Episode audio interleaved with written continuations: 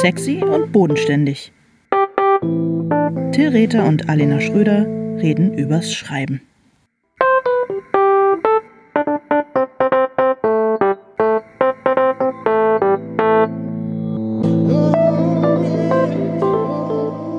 Hallo Till. Hallo Alena. Heute reden wir übers Plotten. Freust du dich? Ähm, ja, ich freue mich eigentlich schon. Wollen wir verraten, dass wir schon mal übers Plotten gesprochen haben und dass ich die Aufnahme versaut habe? ja, äh, äh, ja, gut, wenn du das, wenn du das hier offenbaren möchtest, können wir das machen. Wir haben schon mal ah, drüber gesprochen, aber wir haben alles schon wieder vergessen. Das Einzige, woran ich mich erinnern kann, ist, dass wir nicht einer Meinung waren und dass es ein ähm, schönes Gespräch war. Deswegen freue ich mich jetzt so, weil wir uns jetzt wieder streiten und vertragen können. Wie schön ist das? Das ist eigentlich schon wie in so einem klassischen Plot, oder? Ja. Wo man immer so denkt, naja gut, wenn es jetzt keinen Konflikt gibt, dann ist es irgendwie auch doof und die müssen sich ja irgendwann mal streiten oder so. Ja, genau. Jetzt, jetzt, jetzt ist es soweit. Vielleicht müssen ich hasse es. was streiten. Wir streiten ja auch nicht wirklich. Nee, streiten meine ich nicht. Ich hasse so dieses klassische. Also zum Beispiel, ähm, wenn wir jetzt über Plotten sprechen, ich bin ja neulich im Flugzeug geflogen und habe eine ganze Menge ähm, Filme geguckt und war auch äh, relativ müde. Und ich glaube, dass so auf die, wir reden ja über Prosa und übers Schreiben und ich glaube, dass so in den letzten 20 Jahren oder so ähm, diese äh, Filmmanie, alles so in Akte und Wendepunkte und Figuren, die alle was wollen müssen und die alle was brauchen und denen was fehlt und die miteinander in Konflikt geraten. Also dieses Schema, ich würde es mal als Schema F bezeichnen, nachdem das in äh, Filmen abläuft, hat sich aus meiner Sicht so total auf Bücher übertragen und äh, mir persönlich geht es total auf die Nerven und es hat mich auch bei diesen Filmen, die teilweise wirklich sehr gut waren, unglaublich genervt, dass ich immer dachte, ah, das ist echt total interessant, wie die das hier zeigen, wie diese Freundschaft gerade entstanden ist. Und es ist echt super. Die beiden Figuren, die haben echt eine gute Chemie und es ist interessant. Aber es ist ja eine, ein Film. Also kommt da jetzt sicherlich irgendwann, dass die sich dann verstreiten. Macht mich wahnsinnig. Ja, aber war es nicht eher umgekehrt? Also ich meine, die, diese, ähm, dieses Muster besteht, gibt es ja schon ein bisschen länger, als Filme existieren. Das ist ja was total Universelles. Also wir reden von so einer Drei-Akte-Struktur oder der klassischen Heldenreise und sowas. Sowas gab es ja schon lange, bevor Kino existiert hat. Das stimmt, aber ich würde sagen, dass es im Film halt wirklich, du kannst ja auf die Uhr gucken. Also wenn du vorher äh, geguckt hast, dass der Film 120 Minuten hat, dann läuft halt, ist halt der erste Akt nach 30 bis 40 Minuten vorbei. Und das ist so unglaublich schematisch. Und ich finde schon auch, dass es in Büchern, gerade wenn wir so über ähm, unterhaltende Literatur oder über niedrigschwellige Literatur oder über anspruchsvolle Unterhaltung sprechen, ähm, finde ich schon, dass es wahnsinnig, wahnsinnig schematisch immer wieder abläuft und dass es mich irgendwie, also das ist, ich, also ich kann nur persönlich sagen, es ist eigentlich das, was mich am aller, allerwenigsten äh, interessiert. Trotzdem ähm, unterrichte ich tatsächlich sogar ähm, mit großem Vergnügen ähm, Plot-Seminare, Seminare zur Plotentwicklung. Und ich, weil ich natürlich auch weiß, ohne das und ohne sich damit zu beschäftigen und ohne drüber nachzudenken, geht's irgendwie nicht. Wie machst du das denn? Wie plottest du zum Beispiel den Roman, an dem du gerade schreibst? Äh, den den habe ich tatsächlich, bevor ich richtig angefangen habe zu schreiben, habe ich mich hingesetzt und habe äh, mir 20 Kapitel äh, überlegt und mir genau ausgemalt, was da passiert. Ich habe das jetzt nicht so nach Lehrbuch gemacht mit irgendwie, äh, hier kommt mein erster Wendepunkt und hier kommt mein Midpoint und da muss jetzt sozusagen die große Katastrophe passieren, damit sich alles am Ende in Wohlgefallen auflöst. So habe ich das nicht gemacht. Insofern wäre ich wahrscheinlich in deinem Plotseminar ähm, hättest du mich wahrscheinlich streng und äh, tadelnd ermahnt, mich ein bisschen mehr zusammenzureißen. Oder etwa nicht? Ja, also. ich finde es total. Also es, diese Seminare zeichnen sich durch wirklich dadurch aus, dass ich mit großer Strenge ähm, die, die Schwächen jeder einzelnen Teilnehmerin, mm. jedes einzelnen Teilnehmers äh, isoliere am ersten Tag naja, überhaupt nicht, weil ich natürlich äh, finde, dass ähm, am Ende der, der, das, das Plotten und schon dieses Wort äh, finde ich außerordentlich also alleine von der Wortbildung als auch vom, vom Geräusch, was entsteht, wenn man es sagt, ich finde es außerordentlich unerfreulich. Wir haben extra einen Popschutz ja. angeschafft für unsere Mikrofone, damit ja, ich damit wir die ganze Wort plotten, plotten. plotten, wobei man eigentlich eher so ein Schleimschutz, finde ich, für das Wort plotten braucht. Es ist wirklich, also ich finde dieses auswurfartige ähm, Wort und dieser Vorgang ist natürlich dafür da, um es einem möglichst einfach zu machen und um das zu erzählen, was man erzählen möchte. Ich finde es, ähm, also in, insofern finde ich auch, dass es keinen richtigen und keinen falschen Weg gibt, aber es gibt natürlich so eine Möglichkeit, wenn man, äh, der Fachbegriff ist ja so feststecken, also man nicht weiter weiß, dass man dann halt mal guckt, naja, wenn ich jetzt mir diese klassische Drei-Akt-Struktur oder so angucke, wenn ich die jetzt mal hier so rauflegen würde, was würde denn dann passieren und merkt man dann vielleicht, ah, guck mal hier an der und der Stelle müsste was passieren, da und da müsste was passieren. Oder wenn ich mir überlege, guck mal, es gibt diese tolle Heldenreise, wo immer irgendjemand, der gar nicht losgehen will, doch losgehen muss und in so ein Abenteuer und dann findet er da Widerstände und Helfer und kommt mit irgendwas wieder zurück.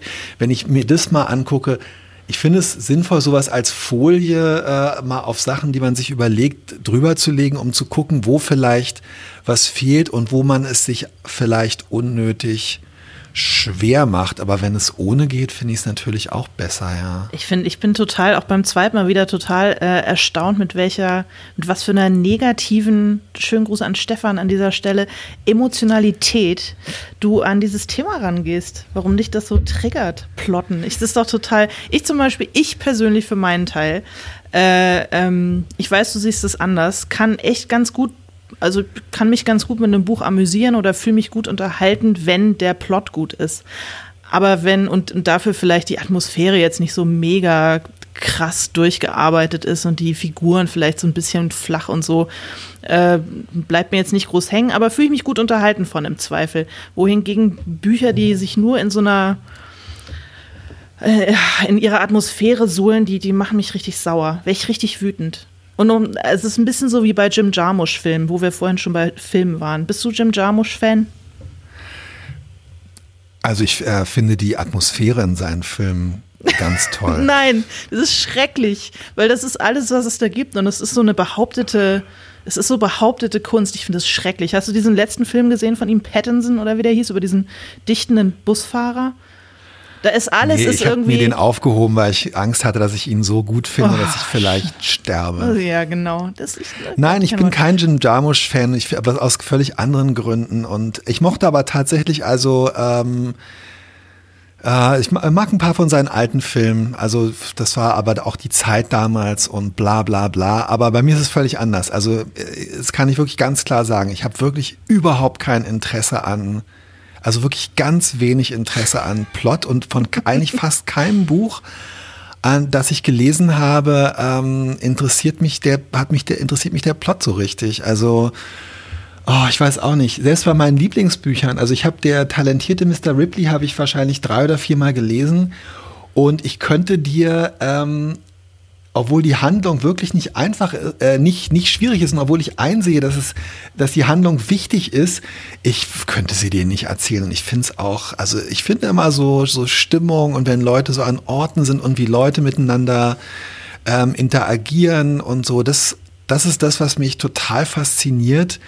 Aber ich habe das, aber für mich ist die, der Plot wirklich nur so ein, ja, es ist so wie die Karosserie, äh, um um okay, das Bild ist nicht mehr zu wollt retten. Wollt, schade, ähm, Mist, schade, weil das hätte ich dir natürlich jetzt so um die Ohren gehauen, wenn du jetzt, äh, wenn du es, wenn du es einfach, wenn du weiter erzählt hättest. Aber gut, schade.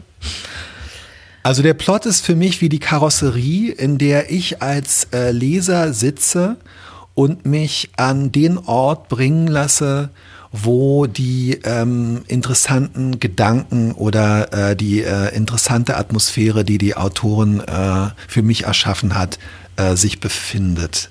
Ja, aha, aha, aha. aha. ja, ja, sehr schön. Aber ähm, naja, gut, aber ohne geht's ja nun nicht. Und ich finde, wenn, ich, ich mich macht das immer so wütend, wenn sowas, wenn was quasi. Was, was, wieso musst du? Was heißt denn so, ohne geht's ja nun nicht? Also ja, ohne diese Karosserie kommst du aber halt nicht an den Ort, wenn du schon dein beknacktes Bild hier weiter äh, wenn du daran festhalten möchtest. Ich finde, ich finde, wenn in, wenn in Büchern und auch in Filmen, wenn sozusagen etwas, es ist ja auch immer ein Versprechen und wenn die Atmosphäre und die äh, Figuren, wenn die interessant sind, dann ist es auch das Versprechen an den Zuschauer oder an den Leser, dass jetzt auch irgendwas passiert mit dieser Stimmung und diesem Konflikt und diesen Figuren. Und wenn das dann aber nicht eingelöst wird, dann fühle ich mich, ähm, dann fühle ich mich verarscht. Also weil dann, dann, dann, dann denke ich die ganze Zeit so, wann geht's denn jetzt, wann geht's denn jetzt los? Und wenn es dann nicht losgeht, dann bleibt bei mir so ein schales Gefühl zurück. Am, Im besten Fall passiert natürlich beides. Im besten Fall gibt es super interessante Figuren und äh, eine super tolle, dichte Atmosphäre und dann ergibt sich ja äh, der Plot im besten Fall von ganz alleine. So wird es dann in dem Buch, und das du gerade schreibst, oder Till? Äh, und dass der Plot auf immer die gleiche Art und Weise, auf wirklich die exakt gleiche Art und Weise, dass dieses Versprechen auf immer die gleiche Art und Weise eingelöst wird, das stört dich nicht ein bisschen? Nee, überhaupt nicht. Das finde ich total spannend. Das ist doch toll. Das ist doch so, als hätte man die Weltformel What? gefunden oder so. Ja, aber das ist doch geil, dass es, dass es, dass es sozusagen, dass es sowas wie Urkonflikte oder Urpunkte gibt, die seit Tausenden von Jahren in jeder Geschichte gleich funktionieren und einen immer noch irgendwie bewegen oder packen. Du bist da, du bist vielleicht einfach schon drüber, dich bewegt und packt einfach nichts mehr. Ist es das, Till? Ich bin ja hier fürs Name-Dropping zuständig und ich mache das auch gerne weiter. Ja, ich habe es auch letztes bitte. Mal gemacht. Mir fällt eine Sache ein, wirklich ganz ehrlich, verdammt nochmal. Ich bin wahrscheinlich der letzte Mensch äh, in Deutschland und in ganz Europa, der noch Elena Ferrante irgendwie zitiert und der diesen Namen noch im Mund führt. Aber ich möchte an diese eine Stelle, ich muss wirklich sagen, also wo ich echt gemerkt habe, dass das, äh, dass das wirklich, dass diese Bücher mir teilweise wirklich aus der Seele sprechen. Ähm, es gibt diese eine Heldin in diesem neapolitanischen Quartett, Lila, die äh, sich äh, durch den Willen ihrer Eltern und so weiter nicht bilden darf, darf die Schule nicht mehr weiter besuchen und so weiter und so fort und fängt dann ähm, später als erwachsene Frau Mitte 20 oder so an, wahnsinnig viele Bücher zu lesen und hört aber irgendwann damit auf und schmeißt diese Bücher, Romane alle in die Ecke und sagt, es reicht jetzt damit, fängt dann an, was äh, zu kochen und sagt dann zu ihrer Freundin Lenou, gefragt, warum sie denn jetzt irgendwie keine Lust mehr auf die Bücher hat, sagt sie, dass das immer das Gleiche ist in den Büchern. Äh, es ist, ich zitiere aus dem Gedächtnis, es geht immer um etwas Kleines, das irgendwo raus will und um irgendetwas Großes, das das Kleine erdrücken will. Ja, und ich muss schon sagen, das ist natürlich irgendwie, mh, hm, ja, das ist universell und natürlich packt einen das immer wieder. Und ich gebe dir auch recht, also die handwerkliche Herausforderung, daraus immer wieder was Interessantes zu machen, das macht auch bei diesen Plotseminaren wahnsinnig viel Freude. Das macht einfach Freude, äh, was zu bauen. Und auch wenn es am Ende alles ähm, relativ ähnlich aussieht von der Struktur her, ist es natürlich toll. Ähm, aber oh, ich muss schon sagen, also ich muss echt bei mir gegen so einen gewissen Überdruss an diesem klassischen, oh, diese Figur äh, möchte etwas, die anderen wollen es ihr nicht geben, sie bemüht sich, sie anderen wollen sie niedrig halten, wollen, dass sie größer ist, als sie ist. Boah, ich muss schon echt äh, das irgendwo aus mir rausholen. Äh, ich muss es echt produzieren. Äh, tatsächlich von vornherein interessiert es mich nicht. Und es war auch bei dem Buch, was ich jetzt schreibe, ähm, echt ein Problem. Das muss ich schon zugeben. Also das, mein erstes Exposé hatte sehr wenig Plot. Das zweite hatte schon mehr und ähm, ich hatte schon von Anfang an so im Gespräch ausgeschlossen, dass ich bestimmte Sachen nicht machen will, dass es halt, wenn es eine Liebesgeschichte ist, dass sie dann aber nicht äh, irgendwie ähm, durchdekliniert werden soll als, als, als, als Affäre vor den Augen der anderen Partner mit äh, Hintergehen und Geheimnistuerei. Das wollte ich eigentlich nicht. Und dann spielt die Geschichte in Berlin und ich wollte aber keine Ost-West-Geschichte. Und am Ende ist es natürlich, ist all das da drin. Es ist eine Affäre drin, es ist eine Ost-West-Geschichte drin, weil das natürlich alles besonders gute Settings äh, für Plotgeneration ja, genau. Um, der Plot entsteht natürlich nur, wenn du so ganz bestimmte Ausgangssituationen hast.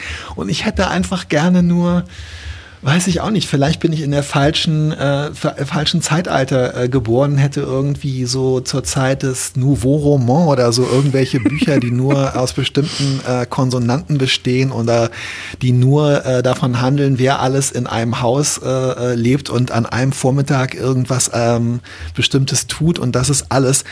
Vielleicht interessiert mich sowas in Wahrheit mehr. Tja.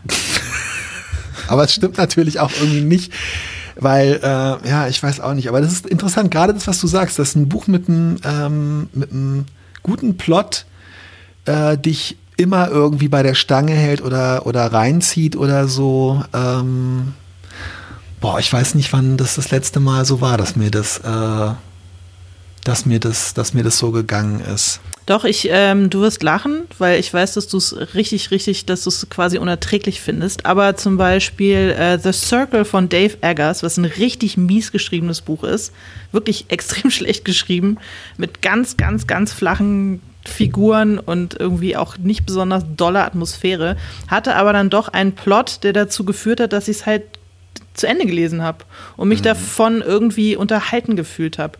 Wohingegen zum Beispiel, das wäre jetzt mal ein gutes Beispiel für das Gegenteil, äh, Peter Stamm.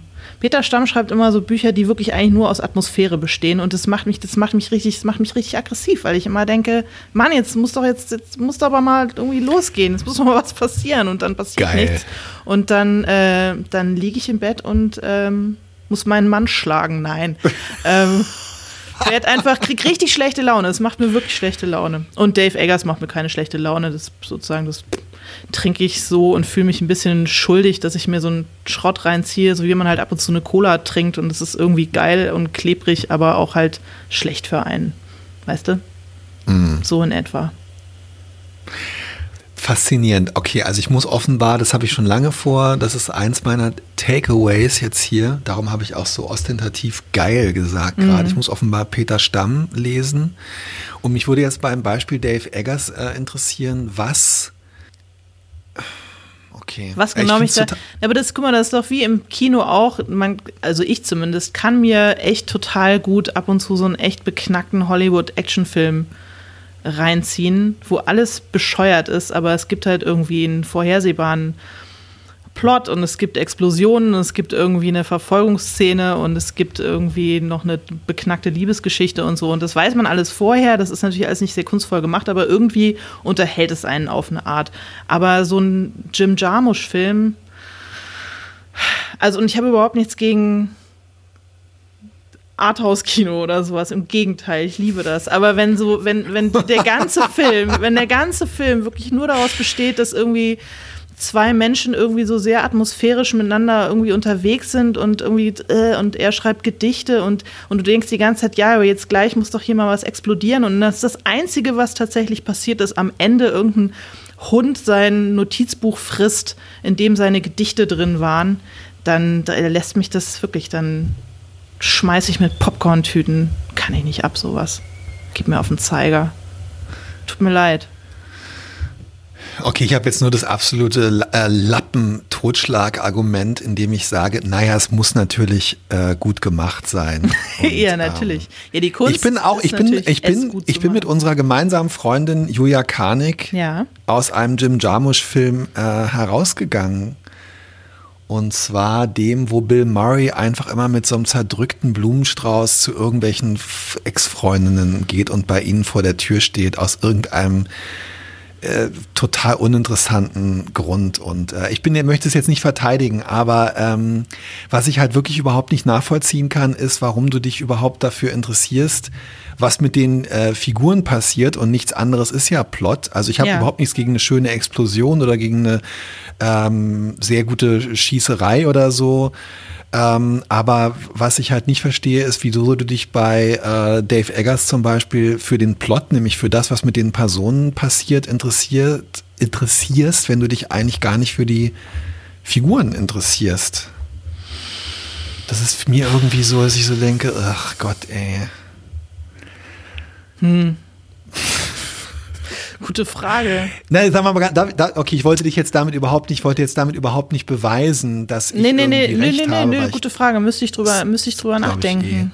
Klar. Dass du recht hast, ja, natürlich. natürlich. Merkst du, wie ich einfach, ich versuche einfach dagegen anzukämpfen und zu strampeln und versuchen ja auch mal darf ich was. Darf ich was, äh, darf ich was Sachliches sagen, während du überlegst? Ja. Weil ich das total interessant fand bei diesem, also das hat sich, zeigt sich bei diesen Plot-Seminaren und es zeigt sich tatsächlich auch daran, an so bestimmten ähm, Schreibschulen oder Empfehlungen, Empfehlungen, also es gibt wirklich Leute, die sich erst die Geschichte ausdenken, den Plot. Ja. Und die sich dann die Figuren ausdenken, die ähm, denen das sozusagen passiert oder die das tun. Also die haben erst die Idee für mhm. irgendwas, was passiert.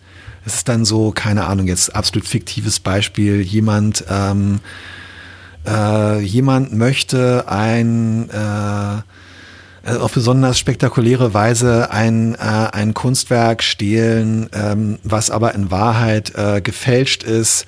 Und dadurch gerät jetzt auch der Fälscher in große äh, Schwierigkeiten, weil dadurch erst überhaupt diese Fälschung auffliegt und es ist sowas völlig bescheuert. Und die überlegen sich dann erst, naja, wie müsste das denn dann sein? Also wie müsste dann jemand sein, um irgendwie so ein überzeugter mhm. Kunsträuberin oder Räuber zu sein? Äh, wie müsste jemand als Fälscher drauf sein, um irgendwie so lange unentdeckt zu bleiben? Wer hat sich das andrehen lassen? Und es hat mich total fasziniert, weil ich dann immer so das Gefühl habe, ähm, das, also auf so eine, ich käme vielleicht auf so eine Idee, aber ich würde dann irgendwie daran, daran scheitern. Ich, äh, was, was, steht denn, so was steht denn bei dir zuerst? Was hast du denn zuerst? Ne, ne, ein Gefühl oder eine Atmosphäre oder eine Figur oder was ist denn bei dir zuerst da? Also ich man traut sich ja hier über, eigentlich überhaupt nicht mehr offen zu sprechen, aber ne, ich, äh, ich sage eine Atmosphäre, ja, ja tatsächlich okay. eine Atmosphäre. Alina, ich sage es dir wirklich ganz ehrlich, ähm, eine Atmosphäre, Farben, Gerüche, eine Tageszeit, das Licht, wie es das Licht, wie es in einen Raum fällt. Das ist so ein bisschen, du machst, du versuchst jetzt so ein bisschen ASMR hier mit mir zu machen, oder? Schriftsteller ASMR. Ich, ich hm. sag's nicht, als wäre ich stolz drauf. Mir ist es hm. auch ein bisschen, mir ist es auch ein bisschen, mir ist es, mir ist es auch ein bisschen unangenehm, aber es ist so. Und ich jage wirklich, ich jage wirklich so einer gewissen, ähm, so einer gewissen Atmosphäre her, weshalb ich glaube ich auch in dieses, auf der einen, das ist einerseits ein Grund, warum ich in diesem, im Krimi-Genre gelandet bin, weil es natürlich sehr atmosphärisch ist. Andererseits bin ich da aber auch auf eine Art ähm, vielleicht gar nicht so richtig aufgehoben, weil es unter Umständen gar nicht so die Atmosphären sind, hinter denen ich her bin. Ich kann das auch schwer beschreiben, aber es ist für mich wirklich, uh, ja, es ist, ich mag mir gerade selber auch nicht zuhören, aber ich ähm, fange echt an mit einer Atmosphäre und einem Ort und einem, ich sage jetzt nochmal zum letzten Mal das Wort Licht. Und dann ähm, frage ich mich, wer ist an diesem Ort und wer ähm, empfindet es so oder empfindet es eben gerade nicht so, sondern ganz anders. Und dann irgendwann ähm, klingelt das Telefon und jemand ist dran und sagt zu mir, ja, das ist alles ganz nett, aber was passiert denn dann da? Mhm. Und ich dann ich so, zum Beispiel. Ja, ich what? Zum, ja, genau du, genau Beispiel. du. Ja. Tut mir leid. Nein, aber es ist ja total faszinierend, weil ich muss auch ganz ehrlich sagen, ähm, ich lese auch Bücher oft nicht aus, zum Teil, weil sie, ähm, wie soll ich sagen, also natürlich auch, weil, sie, weil, ich sie nicht, weil ich sie nicht gut finde. Aber selbst Bücher, die ich gut finde, lese ich teilweise nicht aus, weil ich dann so nach einem Buch, was beim Buch 400 Seiten hat, dass ich dann so nach 200 Seiten denke, oh, es ist toll. Ich habe aber alles, was ich von diesem Buch wollte. Ich hab, war an einem tollen Ort, ich habe irgendwie eine gute, eine interessante Stimmung, interessante okay, also du möchtest, Beobachtung. Du möchtest aber keine dann, Geschichte erzählt bekommen. Na doch schon, aber es interessiert mich nicht, es interessiert mich nicht unbedingt, wie das dann ausgeht. Ich muss mhm. es teilweise gar nicht wissen, so richtig. Okay, ich glaube, wir haben unsere unterschiedlichen Sichtweisen jetzt ähm, ausgiebig dargelegt, aber jetzt möchte ich doch noch mal soll ja ein Entlastungspodcast sein für Autorinnen und Autoren. Jetzt müssen wir ja noch mal so ein bisschen quasi ins Handwerkliche einsteigen. Wie genau, also du musstest dich aus diversen Gründen jetzt dann doch dazu entschließen, äh, dem Romanprojekt, an dem du gerade sitzt, einen wie auch immer gearteten Plot hinzuzufügen ja. zu den äh, äh, Stimmungen und äh, dem, dem, Licht und den Figuren und so weiter. Ja. Wie, hast, wie gehst du das an? Schreibst du das auf? Machst du Karteikarten? Malst du ein großes Plakat? Machst du dir Moodboards? Ähm, wie funktioniert das? Ich weiß ja, dass du Schreibwaren-Fetischist bist und ich bin sicher, du hast da diverse äh, Gimmicks, mit denen du das äh, machst. Also in diesem Fall habe ich es tatsächlich noch nicht gemacht oder ich mache es, glaube ich, auch nicht, weil es ähm, tatsächlich für mich relativ übersichtlich und klar ist, glaube ich. Ähm, ich werde es aber jetzt demnächst mal machen. Bei den Kriminalromanen ist es halt zum Teil wirklich sehr, sehr äh, genrebedingt, da es so sogenannte Whodunits sind, also man als Leser auch so ein bisschen vielleicht nicht wissen soll, was unbedingt schon alles passiert ist oder noch passiert. Das ist dann zum Teil sehr komplex und da die ich da auch immer so bisher zwischen 40 und 60 Kapiteln oder so gehabt habe, arbeite ich mit großen Pappen, auf die ich für jedes Kapitel eine ähm, äh, eine Karteikarte klebe und tatsächlich haben diese Karteikarten unterschiedliche Farben. Das ändert sich immer so ein bisschen, aber sagen wir mal jetzt so, beim letzten war es so, dass diejenigen rot oder rosa Farben waren, die die Handlung so richtig vorantreiben und wo also auch wirklich handlungsmäßig so richtig was passiert und wo also es auch so ja, so klassische Genre Set Pieces irgendwie gibt eine Auseinandersetzung, jemand versteckt sich, jemand wird verfolgt, jemand wird ermordet, also richtig Handlung. Und die anderen Karteikarten, also Post-it-Karteikarten sind ähm, blau und das sind diejenigen, wo es eher so beschreibend oder atmosphärisch oder einfach nur so Charakter um des Charakters Willens. Jemand macht einen Test, ob er depressiv ist. Zwei Leute, die eigentlich Freunde sind, unterhalten sich und verstehen sich nicht und so weiter. Und ich achte dann darauf, dass die blauen Karteikarten die rosafarbenen, also die Handlungskarteikarten, nicht völlig an den Rand drücken, weil ich ja weiß, dass meine also ich versuche meine Schwäche zu visualisieren sozusagen. Bei mir läuft es alles extrem über ähm, so Visualisierung. Mhm. Du hast ein Textdokument, oder? Ich habe ein Textdokument, ich habe aber auch so Karteikarten und äh, die lege ich dann ab und zu ah, mal ja, auf ja, den ja, Boden und schiebe diese hin und her. Aber ähm, ich habe nicht so viel Platz wie du, leider. Ich habe nicht so ein großes Büro. Ich habe quasi nur so eine Wand. Aber an die habe ich mir zum Beispiel auch so ein paar Fotos gepinnt und ähm, ja. Und so, um so ein bisschen äh, so tatsächlich in die, in die Atmosphäre einzutauchen. Ähm, das klingt so ein bisschen albern, aber es hilft tatsächlich, finde ich, wenn man. Ja, es fällt dir nicht leicht, das Wort Atmosphäre über die Lippen zu bringen, oder? Also. Es geht. Besser als Authent Authentizität. Authentizität. Authentizität. Atmosphäre geht. Ähm, ja, aber Authentizität ist ja auch scheiße und Atmosphäre ist gut. Ja. Nee, ich habe überhaupt nichts gegen Atmosphäre. Ich kann das Wort auch nicht mit mehr keinem, hören. Klingt, mit kein, bitte? welches Authentiz, Authentiz, du willst mich nur dazu bringen, es wieder zu sagen. Authentizität oder Atmosphäre?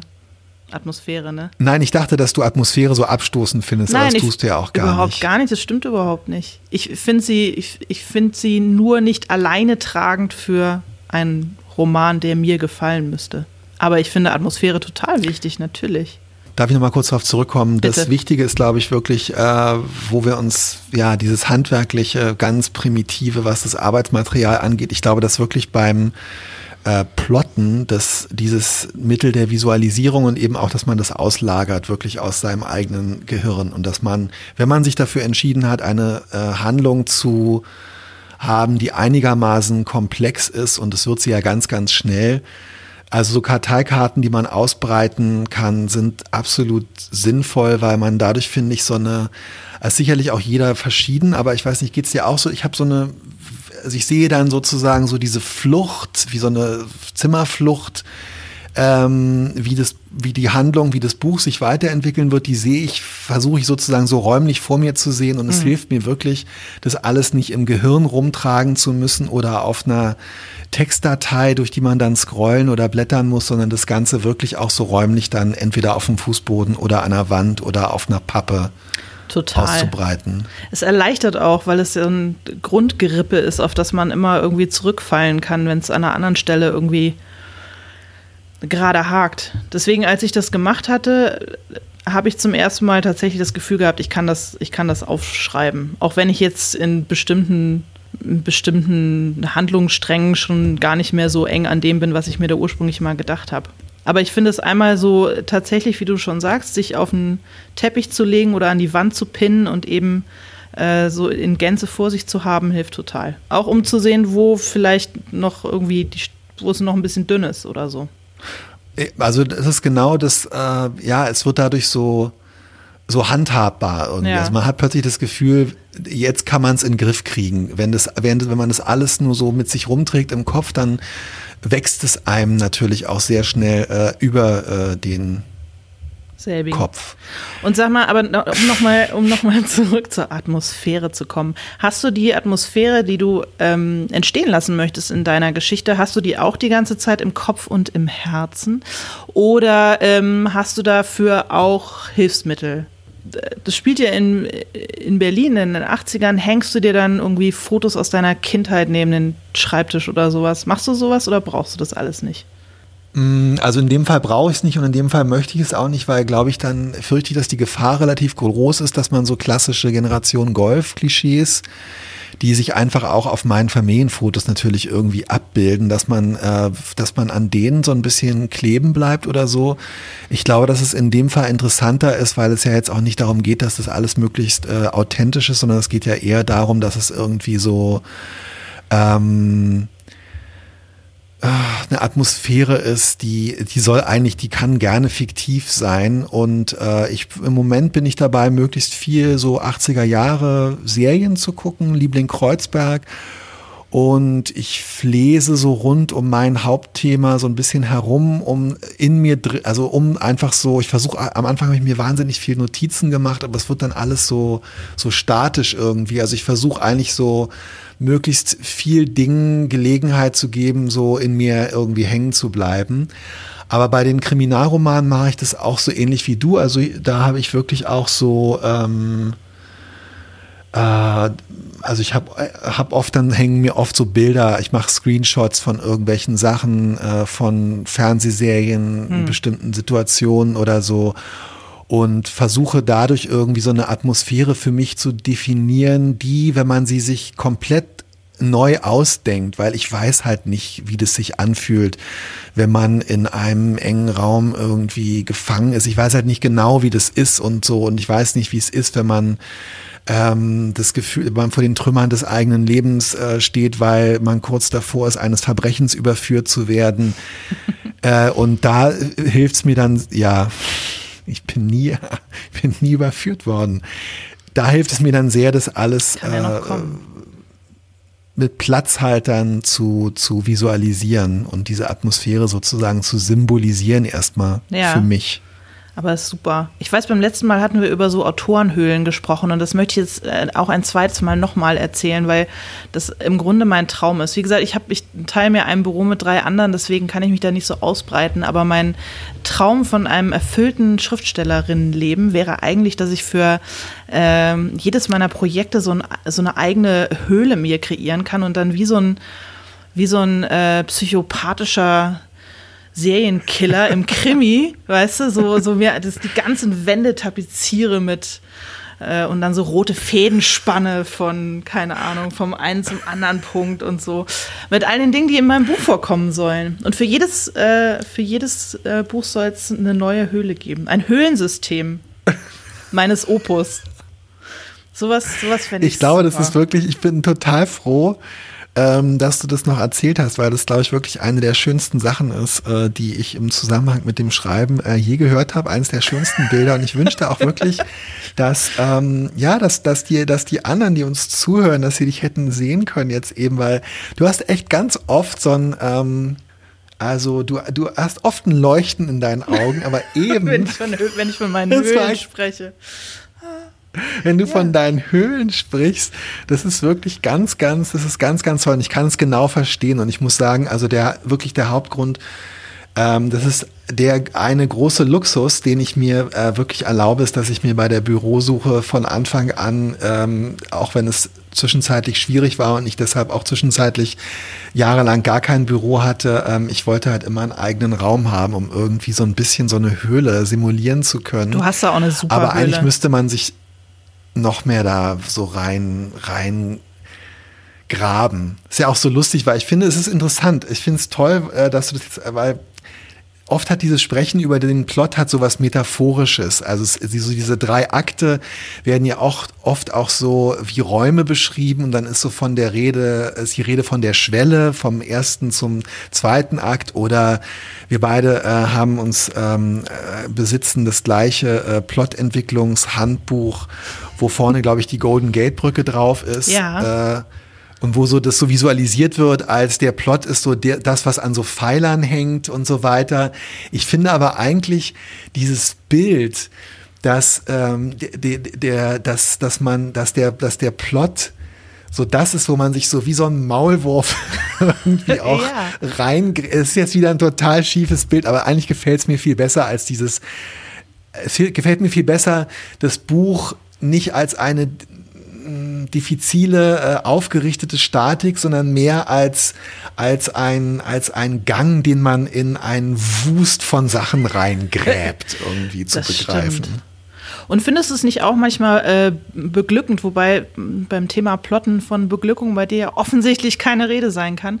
Aber äh, manchmal, wenn man so, wenn man, wenn man so an so einen Punkt kommt, wo, wo, wo man, wo man ihn so zu packen kriegt und alles irgendwie Sinn ergibt. Weißt du, was ich meine? Also wenn man so ja, vor sich hin schreibt und plötzlich äh, platzt so ein Knot und man weiß, wie man die ganzen Fäden, die man so äh, in die Luft geschmissen hat, wie man die so mit einer Hand plötzlich alle zusammen auffangen kann und das geht total, auf. Ist das total, nicht überhaupt das aller, allerbeste? Ich würde sagen, gleich nach fertig sein und das gut finden ist das der schönste Moment beim Schreiben. Da gebe ich dir total recht, aber ich finde es auch bemerkenswert, ähm, dass du das, also ich würde halt auch sagen, dass dieser Moment aber beim Schreiben entsteht. Und ja, ich habe nicht genau. das Gefühl, dass er beim Plotten entsteht, genau. Nee, der mhm. entsteht beim Schreiben. Naja, weil man ja in der Regel auch nicht so alles bis ins kleinste Detail. Also man fängt so an zu plotten und dann nach hinten raus weiß man, müssen sich noch ein paar Dinge ergeben oder man biegt halt doch noch mal irgendwie anders ab, als man vorher gedacht hat. Total. Also das ist auch eine Sache, äh, über die wir in diesen Plot-Entwicklungsseminaren oft sprechen. Also ich finde es halt ganz wichtig, gerade wenn es so eine Entwicklung von der Figur oder äh, tatsächlich sowas, eine Handlung geben soll, ich finde es irgendwie wichtig, sich so sehr klar zu sein über das, was in diesen Drehbuchseminaren oft das erste Bild genannt wird, also worüber wir jetzt so viel gesprochen haben, die Atmosphäre, bla bla bla. Und man muss sich halt so über das letzte Bild, wo alle am Ende oder die Hauptfiguren am Ende sein sollen und wie es da aussehen sollen, wie sich diese Welt anfühlt, muss man sich, glaube ich, im Klaren sein. Aber man kommt auch von A nach B, wenn man dann sozusagen möglichst viel äh, am Anfang ja, so Sachen pflanzt und einfach so möglichst viel sich selber anbietet sozusagen. Und was ja. man dann am Ende nicht braucht, dann kann man immer noch überlegen, ob man das wieder rausnimmt. Aber das, du hast genau recht. Wenn man genug Sachen gefunden hat auf dem Weg, die einen selber interessieren, dann entsteht wirklich auf fast wunderbare Art und Weise immer wieder dieser Moment, wo dann Dinge plötzlich äh, zusammenpassen, die man so gar nicht hätte planen können. Das hast du schön gesagt und ich möchte, dass alle, die diesen Podcast hören, Plotseminare bei Till Rether buchen. Beim Autoren. In Wahrheit habe ich eben ich habe wirklich eben auf klassische, ich habe wirklich auf klassische ähm, ein Mann äh, in einer äh, Konferenz auf klassische Weise eigentlich nur das, was du gerade vorher gesagt hast, nochmal etwas salbungsvoller ja, aber das hast von du mir, wirklich von mir gegeben. Ja, aber wie schön du das gemacht hast. Siehst du, und ich habe doch. Ach, nicht ja. so schön, wie deine Augen geleuchtet haben, als du äh, von der Höhle gesprochen hast. Ey. Ich möchte Ach, jetzt auch so eine Höhle. Gut, wir werden einen ja. Ort finden für äh, unsere Höhlensysteme und bis dahin müssen wir halt so weitermachen. In unserem prekären ja, genau. Schriftsteller ich, ich mich, Dasein. Ich freue mich aufs nächste Mal. Ich Unbedingt. bin total gespannt, worüber wir dann sprechen werden. ich auch. Bis nächstes Mal. Bis nächstes Tschüss. Mal. Tschüss.